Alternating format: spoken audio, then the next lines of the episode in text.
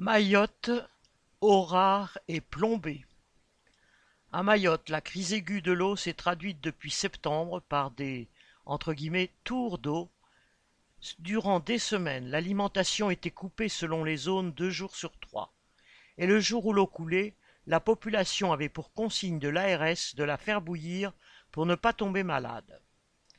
Voilà que le 6 décembre, les tests ayant détecté la présence de métaux lourds dans l'eau, le préfet communiquait qu'elle était non potable et ne pouvait, citation, en aucun cas être consommée pour les usages suivants boissons, préparations alimentaires et hygiène bucco-dentaire.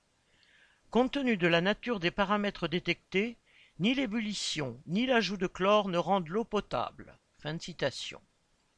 Un mois après, les résultats mettent en évidence la présence de plomb venant des robinets utilisés à Mayotte, de manière individuelle ou collective.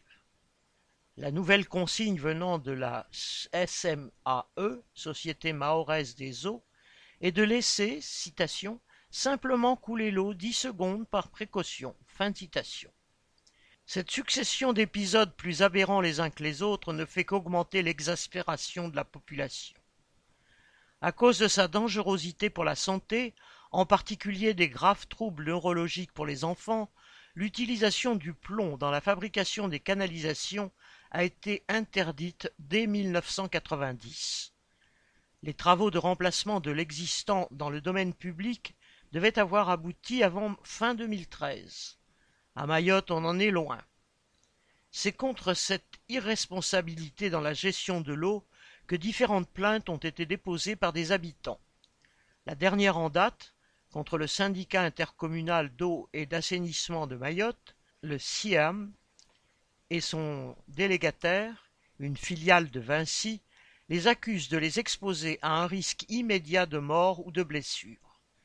Les plaignants indiquent notamment, citation, ne pas pouvoir se laver de manière satisfaisante ou souffrir de maladies gastriques et de conditions d'hébergement incompatibles avec la dignité humaine. Fin citation.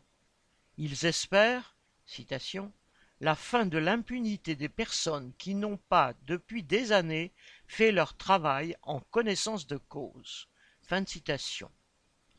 Il est possible que des fusibles sautent comme moyen de masquer le système de recherche du profit d'entreprises telles que Vinci, couverte par l'incurie des responsables gouvernementaux. Mais pour sauvegarder la santé publique et les conditions de vie à Mayotte, la population n'a pas grand-chose à attendre des décisions des tribunaux et des autorités. C'est bien la gestion de toute la société qu'elle doit prendre en main. Charlotte Dauphin